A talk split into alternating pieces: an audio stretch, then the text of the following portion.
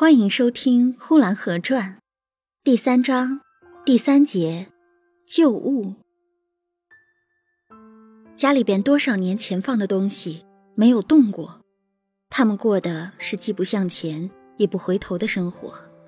事凡过去的都算忘记了，未来的他们也不怎样积极的希望着，只是一天一天的平板的无怨无尤的。在他们祖先给他们准备好的口粮之中生活着。等我生来了，第一给了祖父无限的欢喜；等我长大了，祖父非常的爱我，使我觉得在这个世界上有了祖父就够了，还怕什么呢？虽然父亲的冷淡、母亲的恶言恶色和祖母的用针刺我手指这样的事情，都觉得算不了什么了。何况又有后花园呢？后园虽然让冰雪给封闭了，但是又发现了这储藏室，这里边是无穷无尽的，什么都有。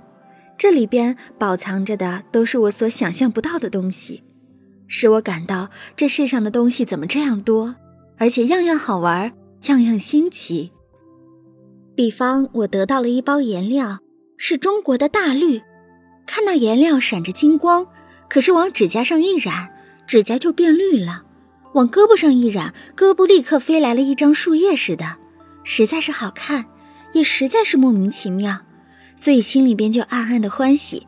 莫非是我得了宝贝吗？得了一块观音粉，这观音粉往门上一画，门就白了一道；往窗上一画，窗就白了一道。这可真有点奇怪，大概祖父写字的墨是黑墨，而这个。是白墨吧？得了一块圆玻璃，祖父说是显微镜，他在太阳底下一照，竟把祖父装好的一袋烟照着了。这该多么使人欢喜！什么什么都会变的。你看，它是一块废铁，说不定它就有用。比方我捡到一块四方的铁块，上面有一个小窝，祖父把针子放在小窝里边，打着针子给我吃，在这小窝里打。不知道比用牙咬要快了多少倍，何况祖父老了，他的牙又多半不大好。我天天从那黑屋子往外搬着，而天天有新的，搬出来一批，玩厌了、弄坏了，就再去搬，因此使我的祖父祖母常常的慨叹。他们说这是多少多少年前的了，连我的第三个姑母还没有生的时候就有这东西，那是多少多少年前的了。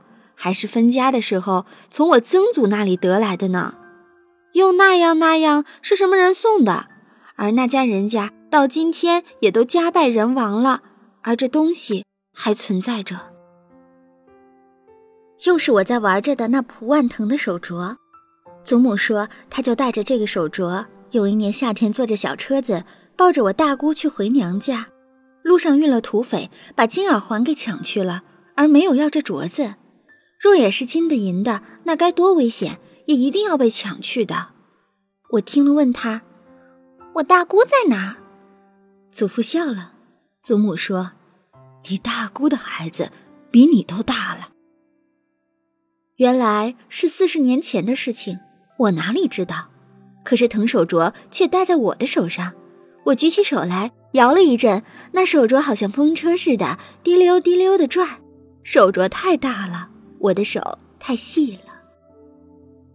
祖母看见我把以前的东西都搬出来了，她常常骂我：“你这孩子，没有东西不拿着玩的，这小不成器的。”他嘴里虽然是这样说，但他又在光天化日之下得以重看到这些东西，也似乎给了他一些回忆的满足，所以他说我并不十分严苛的。我当然也不听他的，该拿的还是照旧的拿。于是我家里久不见天日的东西，经我这一搬弄，才得以见了天日。于是坏的坏，扔的扔，也就都从此消灭了。我有回忆的第一个冬天就这样过去了，没有感到十分的寂寞，但总不如在后园里那样玩着好。